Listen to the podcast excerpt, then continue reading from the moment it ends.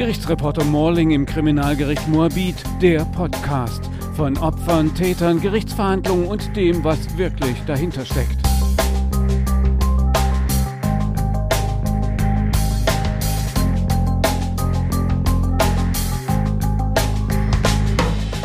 Die letzte Generation vor Gericht. In Berlin endete der erste Prozess gegen einen 20-jährigen Studenten, der sich im Sommer mit anderen Protestieren auf der A100 festklebte, mit einer Verurteilung zu 60 Stunden Freizeitarbeit wegen Nötigung. Das Urteil ist noch nicht rechtskräftig. Ich spreche mit dem Richter, der das Urteil sprach, und dem Verteidiger des Protestierenden der letzten Generation. Was spricht für und was gegen eine Verurteilung aus juristischer Sicht? Der Bundesjustizminister Marco Busch Buschmann sagt, das sei ganz klar eine Nötigung gewesen. Wer sich auf die Straße setzt, wer sich festklebt und Staus produziert, würde eine Nötigung begehen. Die Richter, die das bei einer Gewaltenteilung letztlich zu entscheiden haben, stimmen dem bisher größtenteils zu. Aber Einzelne sagen auch unter anderem, das Recht der Demonstration gegen die Klimakatastrophe sei grundgesetzlich viel höher zu bewerten. Das wollen wir versuchen jetzt allgemeinverständlich zu klären. Ich begrüße den Amtsrichter des Amtsgerichts Tiergarten Dr. Recke. Können Sie sich bitte kurz vorstellen? Ich bin seit 1993 in der Berliner Justiz und mache jetzt seit 22, 23 Jahren Jugendrecht. Irgendwann zufällig bin ich hier gelandet und habe gefunden, das ist es für mich und Amtsrichter-Dasein eben auch. Und jetzt mache ich das eben schon ganz schön lange. Die Gegenposition vertritt Dr. Lukas Treune. Er ist Strafverteidiger und vertrat beim ersten Prozess den 20-jährigen Klimaaktivisten der letzten Generation. Ich bin tatsächlich erst seit sieben Jahren Strafverteidiger, bin ganz vorwiegend im Strafrecht tätig und das meistens auch hier in Berlin an diesem Gericht. Die Autofahrer stehen im Stau, aber die letzte Generation will für die unbedingte Einhaltung des 1,5 Grad Zieles demonstrieren und dass die PolitikerInnen ihrer gesetzlichen Pflicht vollständig nachkommen und aktiver werden. AutofahrerInnen, Politik und Strafrecht, die Gegner dieser Aktionsform sind, sagen, das Festkleben sei Nötigung und strafbar. Die Klimaaktivisten sagen, das Recht zu demonstrieren für den Erhalt der Erde und für das Überleben sei ein höher zu bewertendes Grundrecht. Richter Dr. Recke, welche Rechte stehen sich da gegenüber? Auf Seiten derjenigen, die von solchen Blockaden betroffen sind, ist es die allgemeine Handlungsfreiheit aus dem Artikel 2 unseres Grundgesetzes.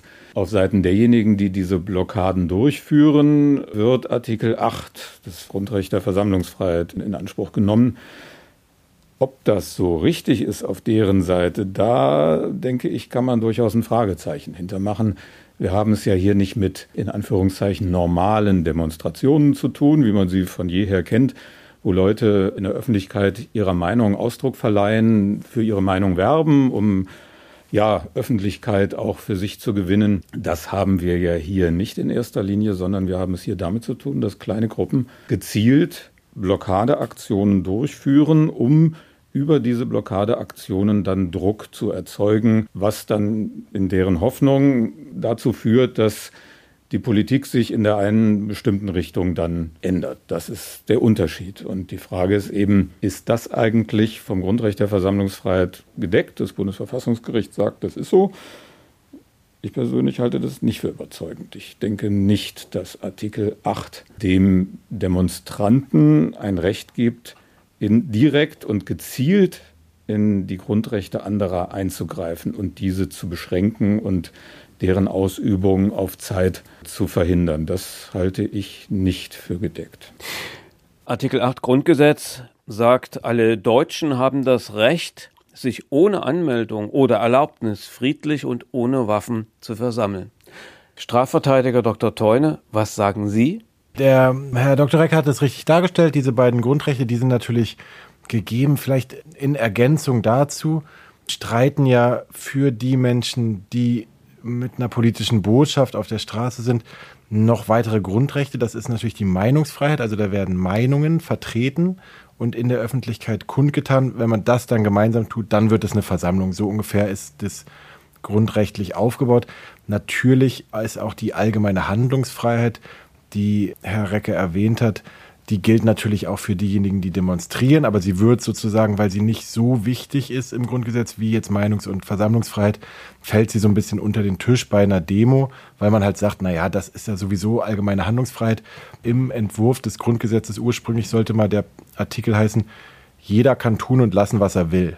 So ist so ein bisschen der Ursprung dieses Artikels und das betrifft natürlich alle, die alles Mögliche tun wollen und ist insofern auch kein besonders starkes Grundrecht, weil es halt so ganz wahnsinnig weit gefasst ist. Also alles ist irgendwie grundrechtlich geschützt und deswegen reicht dieses Grundrecht halt auch nicht so weit wie jetzt Spezialgrundrechte wie zum Beispiel die Pressefreiheit, die Religionsfreiheit, der Schutz der Familie und so weiter. Das sind sozusagen speziellere und vorrangige Grundrechte.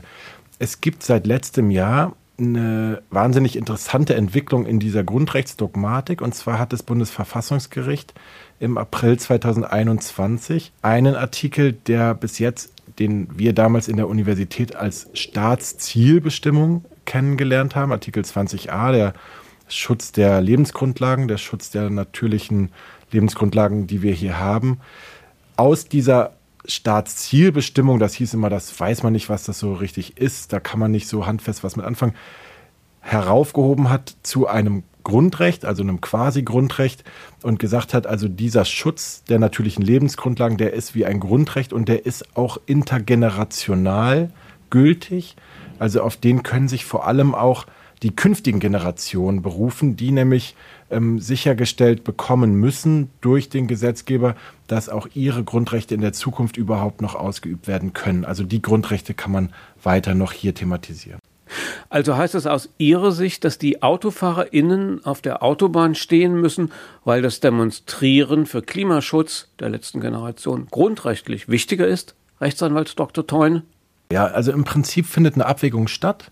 Das ist für uns Juristinnen und Juristen was ganz Normales. Wir wägen sozusagen miteinander ab, gucken uns die Grundrechte an und gucken dann im Wege der Konkordanz, so ist so ein, so ein juristisches Wort, was ist hier im Einzelfall stärker zu gewichten. Und da gebührt dieser Versammlungsfreiheit und der Meinungsfreiheit und dem äh, Schutz der natürlichen Lebensgrundlagen hier der Vorrang vor der allgemeinen Handlungsfreiheit. Das kann sich aber ändern. Man würde jetzt zum Beispiel sagen, irgendwann, wenn jetzt tagelang jemand nicht mehr handeln darf, das würde nicht gehen, aber das ist sozusagen eine Abwägung, die konstant vorzunehmen ist. Und hier wiegt doch durchaus das Versammlungsrecht, die Meinungsfreiheit durchaus stärker. Richter Dr. Recke, Sie sehen das ganz anders. Sie verurteilten ja den Autobahnblockierer der letzten Generation wegen Nötigung. Sie sehen es beide verschieden, obwohl Sie beide dieselben Gesetze im Studium kennenlernten und heute im Gericht anwenden. Grundsatz sind ja die Grundrechte erstmal Freiheitsabwehrrechte gegenüber staatlichen Eingriffen. Sie sind nicht Rechte gegenüber anderen Grundrechtsträgern. Also der Staat darf meine Meinungsäußerungsfreiheit, meine Versammlungsfreiheit nicht einfach mal so beschneiden. Dagegen sind sie gerichtet. Die Frage ist nur, sind Grundrechte auch geeignet zu legitimieren, den Eingriff in Grundrechte anderer. Und zwar nicht nur mittelbar. Es ist klar, wenn ich irgendwo demonstriere mit einer größeren Menge, dann kann da gerade keiner langfahren.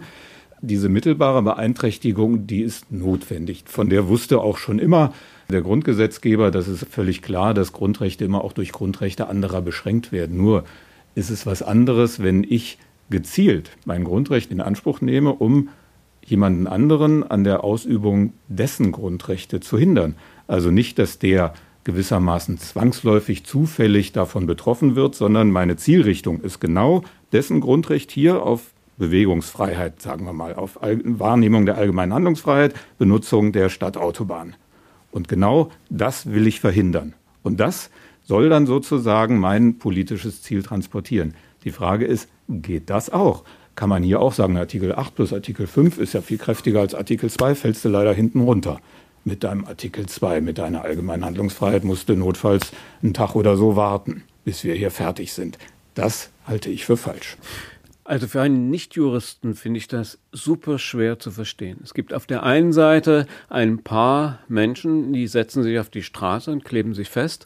Auf der anderen Seite stehen vielleicht Dutzende, Hunderte von Menschen, die auf der Autobahn sich fortbewegen wollen. Beide haben ein Grundrecht. Der eine das auf Demonstrationsfreiheit, der andere das auf seine Fortbewegung.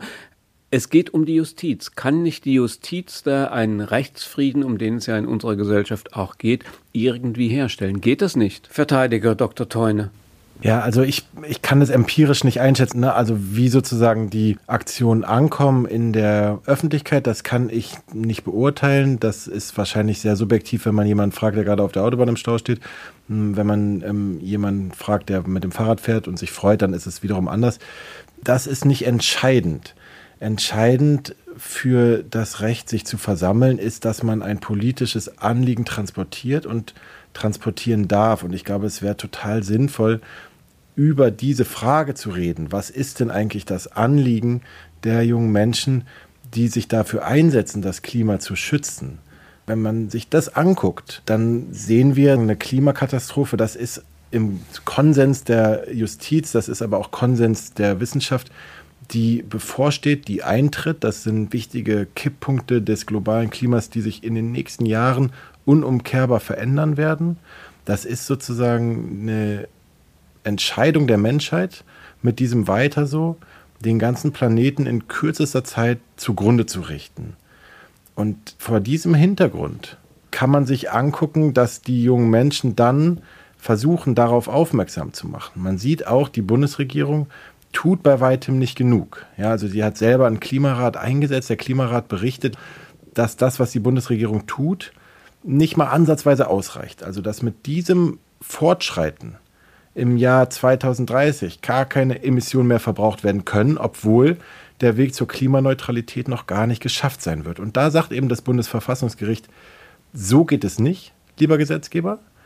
Du kannst nicht einfach alles auf die lange Bank schieben was vor dem Hintergrund unseres politischen Systems mit diesen kurzen Legislaturperioden natürlich erklärbar wird. Kein Politiker ist für das verantwortlich, was später geschieht, sondern nur für das, was innerhalb dieser vier Jahre passiert, wo er regiert. Und deswegen will man auch den Menschen nichts zumuten. Aber das Bundesverfassungsgericht sagt eben, das musst du jetzt schon heute mitdenken. Du musst jetzt die Emissionen einsparen, um auch den Menschen in 10, 15, 20 Jahren überhaupt noch Grundrechte zu ermöglichen überhaupt noch ein justizförmiges Verfahren zu gewährleisten, weil das alles möglicherweise sehr wahrscheinlich den Bach runtergeht, wenn nicht heute gehandelt wird. Und das ist sozusagen der Clou, den das Bundesverfassungsgericht macht, indem es diesen Artikel 20a zum Grundrecht erhebt. Ich möchte kurz zurückkommen auf einen der Angeklagten, die auch schon verurteilt worden sind. Das war der erste Prozess hier in Berlin. Es ging um einen 20-jährigen Studenten der Philosophie und der hat geschrieben in seinem Statement, in seiner Erklärung, die Klimabewegung hat schon einiges versucht, um diese verheerenden Folgen noch abzumildern. Doch es hat uns alles leider nicht weit genug gebracht. Und die Zeit drängt. Ich weiß ehrlich nicht, was ich in meiner Position gerade sonst tun sollte, um noch rechtzeitig Handlungen der Bundesregierung zu erreichen. Es tut mir leid, dass wir stören müssen, aber wir müssen stören. Und noch mehr leid tut es mir, dass die Bundesregierung weiterhin nicht unserer Lage entsprechend handelt. Können aus Ihrer Sicht, aus Sicht eines Richters, der dann solche Menschen vor sich hat, haben könnte, sollten die was anderes tun oder ist dieses Anliegen, was Sie haben, wirklich so dringlich, dass man solche Mittel anwenden muss, um das Ziel, den Klimaschutz wirklich zu befördern? Also ich denke, man muss erstmal noch mal einen Schritt zurücktreten und sich klar machen, diese Blockadeaktionen sind ja auch nicht ganz neu. Wir haben auch früher schon Blockadeaktionen gehabt, äh, Wackersdorf, Mutlang und andere. Da gab es auch schon Entscheidungen des Bundesverfassungsgerichts. Und auch wenn man grundsätzlich Artikel 8 und 5 für die anwendet, die Abwägung, die dann dort vorgenommen wurde, ist letztlich auch immer so ausgegangen, dass man zur strafbaren Nötigung gekommen ist. Das ist jetzt erstmal der Ausgangspunkt.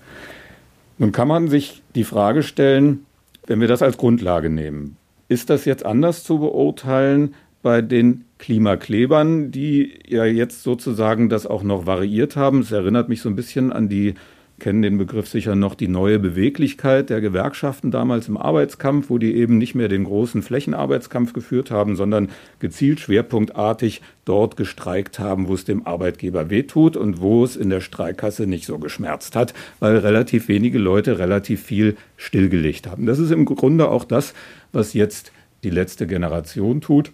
Ist das denn jetzt aber, wenn es grundsätzlich strafbare Nötigung ist, ist das anders, weil sich die letzte Generation auf dieses überragend wichtige Ziel beruft? Und ich sage, nein, das kann nicht anders sein. Es gibt keine Möglichkeit, das anders zu beurteilen. Ich will konzidieren, natürlich ist es, gibt es eine Klimakatastrophe. Da gibt es nur noch sehr wenige, die das in Abrede stehen. Und ich konzidiere auch, dass es wichtig ist, da was gegen zu tun. Nur so wie unser demokratischer Rechtsstaat verfasst ist, sind letztlich Regierung und Parlament berufen, diese Entscheidungen zu treffen und das umzusetzen. Gelegentlich muss dann vielleicht auch, das war eine recht kühne Entscheidung des Bundesverfassungsgerichts, von da auch nochmal ein Schubs kommen, dass man da was tut.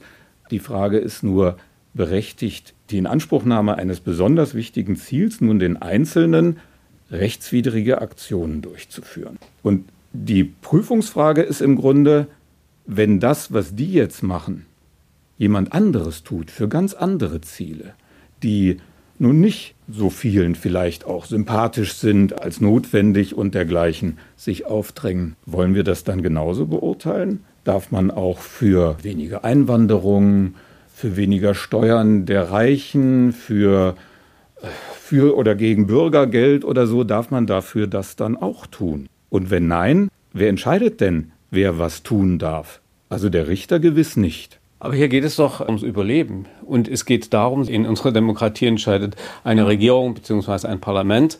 Aber offensichtlich wird ja auch gesagt, dass es eben nicht genügt, was da entschieden wird. So einig wir uns ja darüber sind, dass es die Katastrophe gibt und das Problem, so wenig Einigkeit besteht aber natürlich über die Dinge, die getan werden müssen, über die Lösungswege. Da gibt es eine Vielzahl davon, ich erinnere nur an den aktuellen Streit über die Frage, Atomkraftwerke jetzt abschalten, ja oder nein. CO2, glaube ich, produzieren die relativ wenig. Die Kohlekraftwerke, die wir im Moment mehr in Anspruch nehmen müssen, weil das Gas aus Russland kommt, schon viel mehr.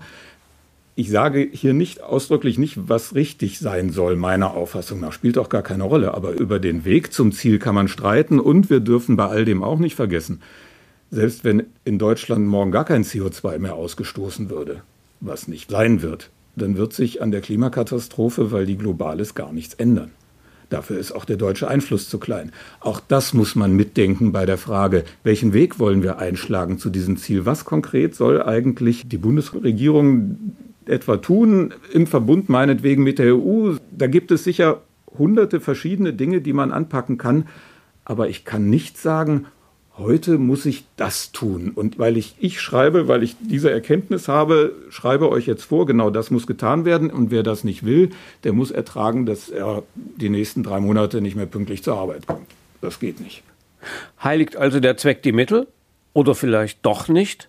Rechtsanwalt Dr. Teune? Ja, tut mir leid, also das ist einfach nicht richtig. Es gibt Vereinbarungen, zu denen sich die Bundesregierung verpflichtet hat. Es gibt das Pariser Abkommen und es gibt auch Wege dahin, die auch besprochen wurden und die abgemacht worden sind und die aber nicht umgesetzt wurden. Wir haben sozusagen mit einem absoluten Umsetzungsversagen zu tun und der Weg ist nicht so umstritten, sondern der Weg dahin ist total klar. Wir brauchen jetzt erneuerbare Energien.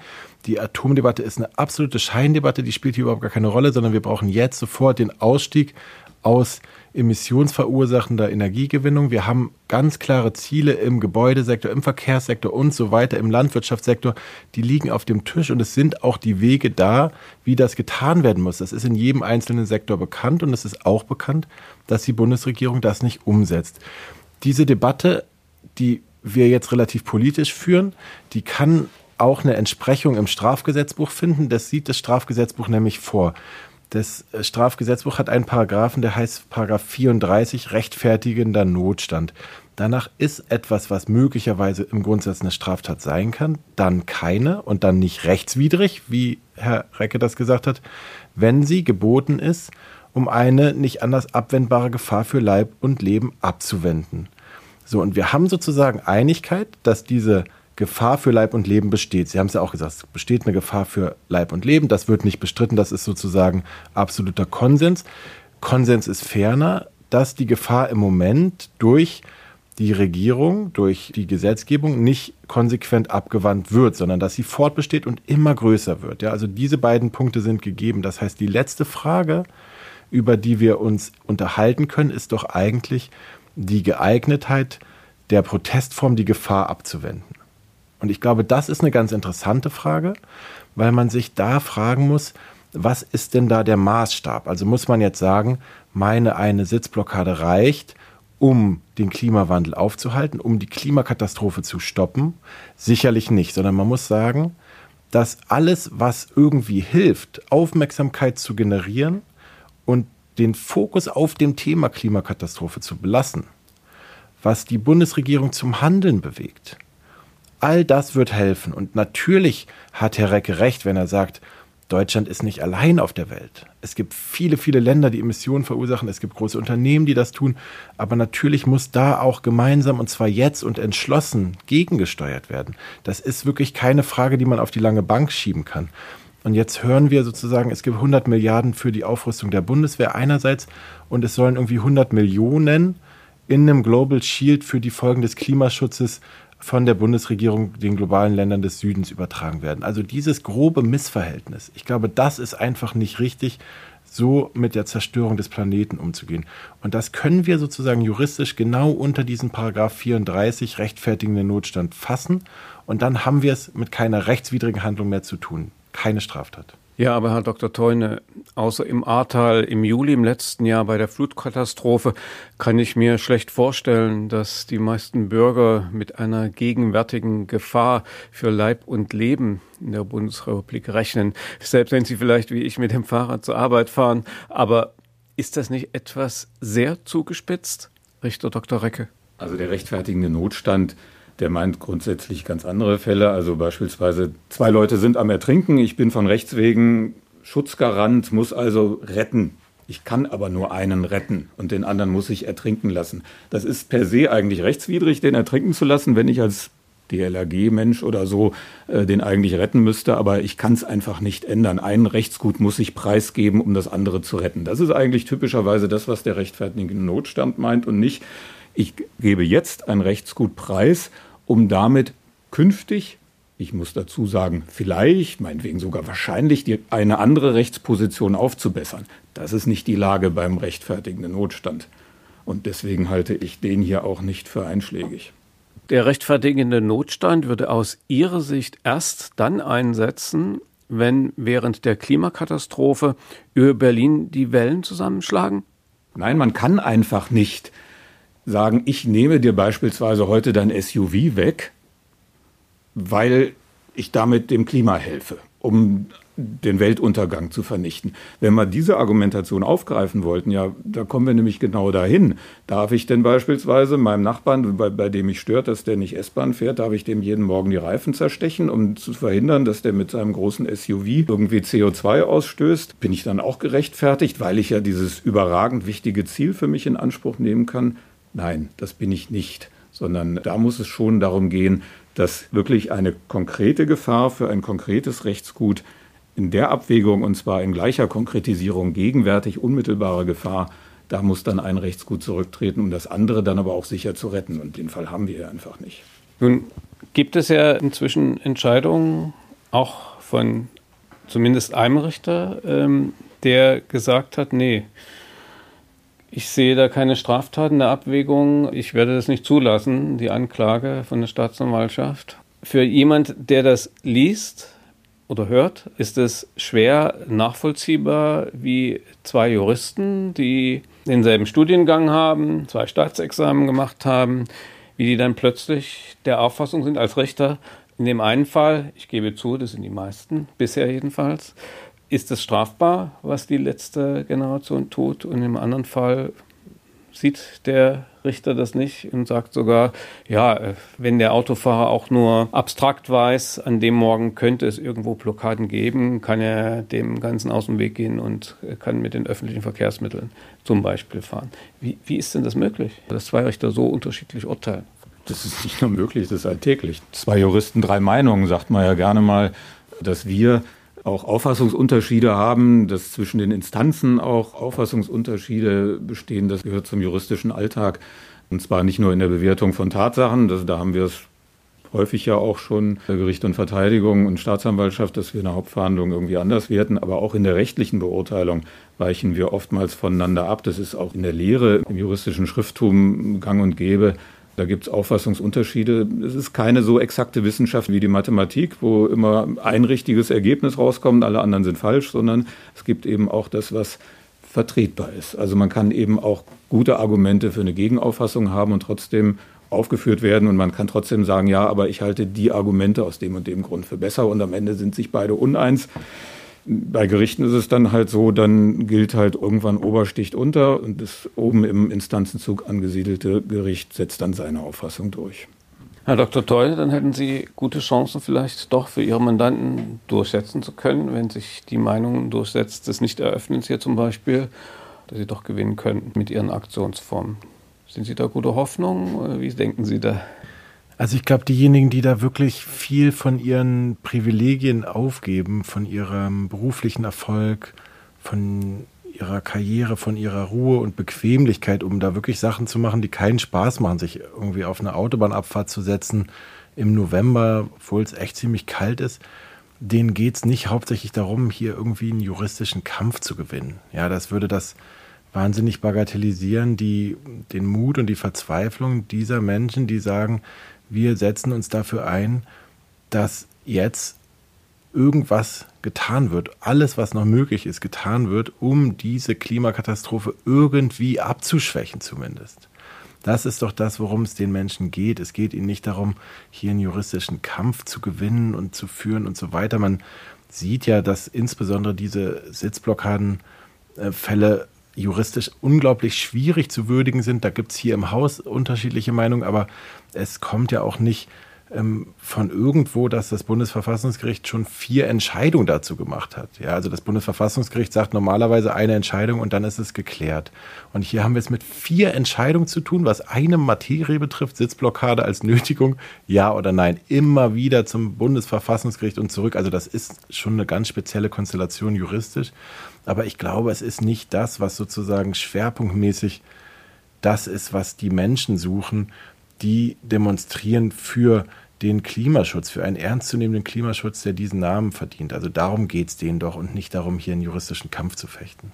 Ich meinte die Auswirkungen des erfolgreichen juristischen Kampfes, dass man dann sozusagen noch vermehrt auf der Straße demonstrieren kann für den Klimaschutz und damit vielleicht auch politisch mehr erreichen kann. Das wäre dann, wenn sich diese Auffassung durchsetzt, ja möglich. Also Stichwort dieser Nichteröffnungsbeschluss. Ja, klar. Die Mandanten, Mandantinnen, die ich bis jetzt kennengelernt habe, sind wirklich sehr interessierte Menschen, intelligente Menschen, oft aus dem wissenschaftlichen Bereich, Naturwissenschaftlerinnen und Naturwissenschaftler, die verstehen können, was eigentlich die Prognosen des Weltklimarates bedeuten, wie es hier in naher Zukunft aussehen wird, welche großen Teile der Welt nicht mehr bewohnbar sein werden, welche riesigen Fluchtbewegungen verursacht werden durch den Klimawandel im Bereich von Milliarden von Menschen. Das liegt heute auf dem Tisch, das ist wissenschaftlicher Konsens, aber das fällt uns schwer sozusagen in dieser Abstraktheit zu verstehen. Wir leben ein bisschen nach der Kopf in den Sand, die Devise, und sagen, ich will aber heute Auto fahren oder heute in den Urlaub fliegen, was übermorgen ist, ist mir egal. Und das sind, glaube ich, Menschen, die so ein bisschen vorhersehen können, dass diese ganzen Privilegien in 10, 20 Jahren keine Rolle mehr spielen, wenn wir jetzt nicht entschlossen die Gesellschaft umbauen hin zur Klimaneutralität. Ich glaube, das ist es, worum es denen geht. Und mir sagte gestern ein Mandant in dem Kontext, was habe ich denn von einer weißen Weste? Was habe ich denn davon, null Eintragung in meinem Führungszeugnis zu haben, wenn in zehn Jahren meine Kinder nicht mehr zur Schule gehen können, weil hier ein Bürgerkrieg ausbricht und wenn wir eine Katastrophe wie im Ahrtal nach der anderen haben, mehrere davon im Jahr, wenn ganz Brandenburg der Wald abbrennt, was bringt mir dann die Unbestraftheit? Also das ist so ein bisschen die Verzweiflung, die sich da, glaube ich, ganz gut dran hören lässt, dass sie sagen, also wir brauchen doch jetzt eine Veränderung. Es geht doch nicht darum, ob ich jetzt zu 30 Tagessätzen verurteilt werde oder nicht, sondern es geht doch darum, jetzt einen Wandel in der Politik herbeizuführen. Und dann höre ich doch lieber heute als morgen auf mit dem Demonstrieren, wenn ich sehe, es passiert was. Aber ist es denn nicht auch so in einer Demokratie, dass man wählen geht, dass man eine Partei wählt und die mich dann im Parlament vertritt? Und der Abgeordnete ist ja erstmal unabhängig. Und wenn denn äh, die Mehrheit der Klimaschutz nicht interessiert, dann muss ich das hinnehmen in einer Demokratie, oder? Also grundsätzlich trifft ja bei uns die Entscheidung, welches Problem ist eigentlich wichtig, dringend und wie wird es gelöst? Die Entscheidung trifft der Souverän. Und das heißt also letztlich für den Souverän das Staatsvolk eben die gewählten Vertreter im Parlament und die vom Parlament gewählte Regierung. Das sind die dazu berufenen Entscheidungsträger. und nicht der Einzelne. Der kann natürlich auch außerhalb seiner Stimmabgabe noch Einfluss nehmen durch Meinungsäußerungen, Demonstrationen und, und, und. Aber das ist es dann auch. Und er darf eben nicht sagen, ich aber weiß es besser als alle anderen, die euch gewählt haben und die, die jetzt gewählt worden sind.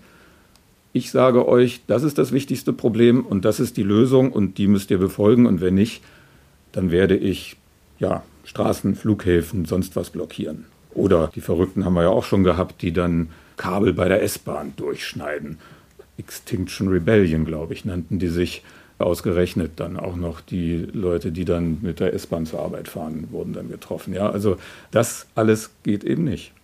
Und Sie sehen das, wie Sie auch eben schon sagten, ganz anders. Also es gibt ein Notwehrrecht sozusagen. Also darum geht es doch, dass man sagt, diese Versammlungen finden statt, um den Druck auszuüben, um den Druck aufrechtzuerhalten, dass das, was die Wählerinnen und Wähler entschieden haben, den Einsatz für mehr Klimaschutz jetzt sofort umzusetzen, die Bundesregierung daran zu erinnern, dass sie völkerrechtlich verbindliche Abkommen geschlossen hat und sich aber danach nicht richtet in ihrem Handel dass Klimagesetze nicht verabschiedet werden oder solche, die verfassungswidrig sind. Ja, also das ist sozusagen genau diese urbändige Form, sich in der Demokratie einzumischen, die so wichtig ist für die Demokratie, dass man sagt, natürlich kann man wählen, das ist auch richtig, das machen ja auch alle, aber man kann eben darüber hinaus auch demonstrieren und kann sagen, das ist aber das, wofür wir euch gewählt haben. Das habt ihr versprochen, das habt ihr unterschrieben. Also bitte tut es auch. Ja, also genau dieses Konzept ist ja das, der Versammlungsfreiheit. Deswegen ist die auch so wichtig im demokratischen Rechtsstaat. Ähm, das Problem ist doch, wenn wir sagen, auch diese Formen, wir erinnern euch etwa, indem wir jetzt Berlin, den Stadtring, dauernd lahmlegen. Wenn wir das für eine zulässige Demonstrationsform halten, um auch zwischen den Wahlen Einfluss auszuüben, dann sind wir wieder bei dem Problem, was machen wir denn, wenn andere das auch tun? Die sagen, hier, mein Problem ist aber das Wichtigste. Und ich habe folgenden Lösungsweg, den ich beschritten sehen will. Und wenn ihr da nicht mittut, dann werden wir jetzt auch blockieren. Wo ist denn der Maßstab? Wer sagt denn, welches Ziel ist denn dasjenige, für welches dann so vorgegangen werden kann? Und wenn wir sagen, naja, jedes Beliebige, das darf eben jeder tun, na, dann braucht es wenig Fantasie, sich auszumalen, wie das dann in diesem Land irgendwann aussehen würde. Aber einige Menschen argumentieren ja auch so, auf der Stadtautobahn gibt es oft Stau, sehr oft Stau. Wen will man dafür verantwortlich machen? Auch die Politiker eventuell. Oder bei Demonstrationen, auch vor dem Reichstag, ist auch ein Fahrzeugstau. Das ist eben genau der Unterschied. Stau, ja, der entsteht auch mal aus anderen Gründen. Und ja, Stau entsteht auch, wenn ich vor dem Reichstag demonstriere und das vorher angekündigt habe. Dann wissen die Leute auch, sollte ich vielleicht heute besser nicht langfahren oder noch besser, ich fahre mal gar nicht mit dem Auto. Es ist aber was anderes, wenn ich den Stau gezielt hervorrufen will. Und meinethalben nicht nur an Autobahnen, sondern eben auch Flughäfen oder sonst was blockiere. Wenn ich also Infrastruktur stellenweise gezielt lahmlege, um damit Druck zu erzeugen. Ist das noch auch legale Meinungsäußerung oder ist das gewaltsame Nötigung und nicht erlaubt? Und ich denke, die Frage ist im letztgenannten Sinne zu beantworten. Nun gibt es die Realität, wie sie unzweifelhaft besteht. Das sagen ja die Wissenschaftler, dass es eben nicht vorangeht im Klimaschutz, nicht genügend und dass auch unsere Regierung äh, nicht die Ziele erreicht, die sie erreichen wollte und sollte. Und die jungen Leute stehen da und bekommen gesagt, das sind ja die einzigen, die dann auch noch leben werden, wahrscheinlich, wenn es eintritt, die Klimakatastrophe, die bekommen gesagt, ja, es hat halt nicht geklappt oder sie sehen im Fernsehen, es hat nicht geklappt, sehen aber auch, dass die eine Möglichkeit, sich zu äußern, eben durch die letzte Generation zum Beispiel bei einer Aktion damit zu machen, hilft auch nichts, wird uns auch verwehrt, weil wir werden dafür verurteilt und viele Menschen möchten das ja auch nicht, auch wenn es nur eine Geldstrafe ist. Ist es nicht so, dass das auch in eine ganz andere Richtung gehen kann, dass es radikaler wird, wenn ein Protest nicht mehr Ausdruck in unserer Demokratie findet? Ja, das ist natürlich denkbar, dass, dass sich Protest radikalisiert. Nur nochmal, die Meinungsäußerung, die wird ja nicht behindert, sondern es ist eine bestimmte Aktionsform, die, wie ich finde, aus guten Gründen nicht erlaubt werden kann, weil dieses Land so nicht funktioniert. Und wir eben auch damit im Grunde ein Stück weit Demokratie aushebeln, indem wir eben dann sagen, gut, wer jetzt also ein bestimmtes Anliegen für sich geltend macht, der darf eben auf diese Weise Druck ausüben, bis dann irgendwann vielleicht wirklich die Politik nicht mehr anders kann, als genau diesen Lösungsweg für dieses Problem zu bestreiten, um das endlich zu einem Ende zu bringen. Das geht nicht. Das, das kann man nicht machen. Das heißt ja nicht, dass ich nicht die Not und auch die Frustration und all das verstehe. Das empfindet ja auch nicht nur der junge Mensch, sondern auch der ältere. Und äh, das geht einem natürlich auch so, wenn man die Meldungen nur sieht, der, hier wird der Regenwald abgeholzt und jetzt haben wir den Ukraine-Krieg mit Emissionen, da möchte man gar nicht drüber nachdenken, was da alles an Emissionen in die Luft geht. Und, und man sitzt hilflos da. Das ist keine schöne Situation. Das ist massiv frustrierend. Aber der Weg führt auch nicht zum Ziel, der hier beschritten wird. Der, und der, den kann man auch nicht zulassen. Herr Dr. Theune, was sagen Sie dazu? Ja, ich finde es schön zu hören, dass Sie, Herr Recke, auch die Verzweiflung teilen. Und Herr Morling, seien Sie sich nicht so sicher, äh, dass Sie das nicht erleben werden. Es fängt ehrlich gesagt schon ziemlich an. Also wer diesen Sommer hier in Europa verbracht hat, hat schon gesehen, wie ähm, das sich in der Zukunft gestalten wird, die klimatischen Veränderungen. Also ich meine, das Tödlichste, was wir haben hier als einzelne Sterbeursache, sind ja extreme Hitzeperioden. Ja, da sterben Tausende von Menschen, wenn es zu einer extremen Hitzeperiode kommt, vornehmlich alte Menschen natürlich. Und das wird jedes Jahr zunehmen. Also wir sind mittendrin. Es fängt jetzt an. Es ist nicht irgendwann werden die jungen Leute irgendwas sehen, sondern es ist jetzt und es muss jetzt gehandelt werden. Also ich verstehe sozusagen nicht, warum das nicht irgendwie verstanden wird, dass es nicht irgendwas in ferner Zukunft ist, sondern dass die Klimakatastrophe jetzt gegenwärtig ist. Radikal heißt ja, Dinge an der Wurzel zu packen. Das ist ja der Wortsinn. Und die Dinge an der Wurzel zu packen, finde ich nicht schlecht. Wenn man sich jetzt überlegt, lassen Sie uns doch einfach das umsetzen, was längst beschlossen wurde. Jetzt einfach umsetzen, alles, was zu tun ist, und es gibt da gute Berichte zu, es gibt sehr gute Darlegungen zu, wissenschaftliche Darlegungen, was zu tun ist, für Deutschland, in anderen Ländern ebenso, um das anderthalb Grad Ziel von Paris einzuhalten. Lassen Sie uns doch jetzt radikal diese Gesellschaft so umbauen, dass wir das tun, was wir miteinander vereinbart haben. Das ist doch alles, was die jungen Menschen wollen. Nur ein letztes dazu. Der Glaube, wenn wir hier das Klimaparadies in Deutschland schaffen, damit würden wir am Ende das Problem gelöst haben. Das ist ein Kinderglaube, das stimmt einfach nicht. Und erinnert mich so ein bisschen an den kleinen Jungen, der ins Meer pinkelt und dann wartet, ob der Meeresspiegel steigt. Das wird auch nicht passieren. Es ist doch eine weltweite Bewegung für mehr Klimaschutz in allen Ländern. Bewegung spielt doch in, in Indien, in China, in, in Brasilien nicht statt. Gerichtsreporter Morling im Kriminalgericht Moabit, der Podcast von Opfern, Tätern, Gerichtsverhandlungen und dem, was wirklich dahinter steckt.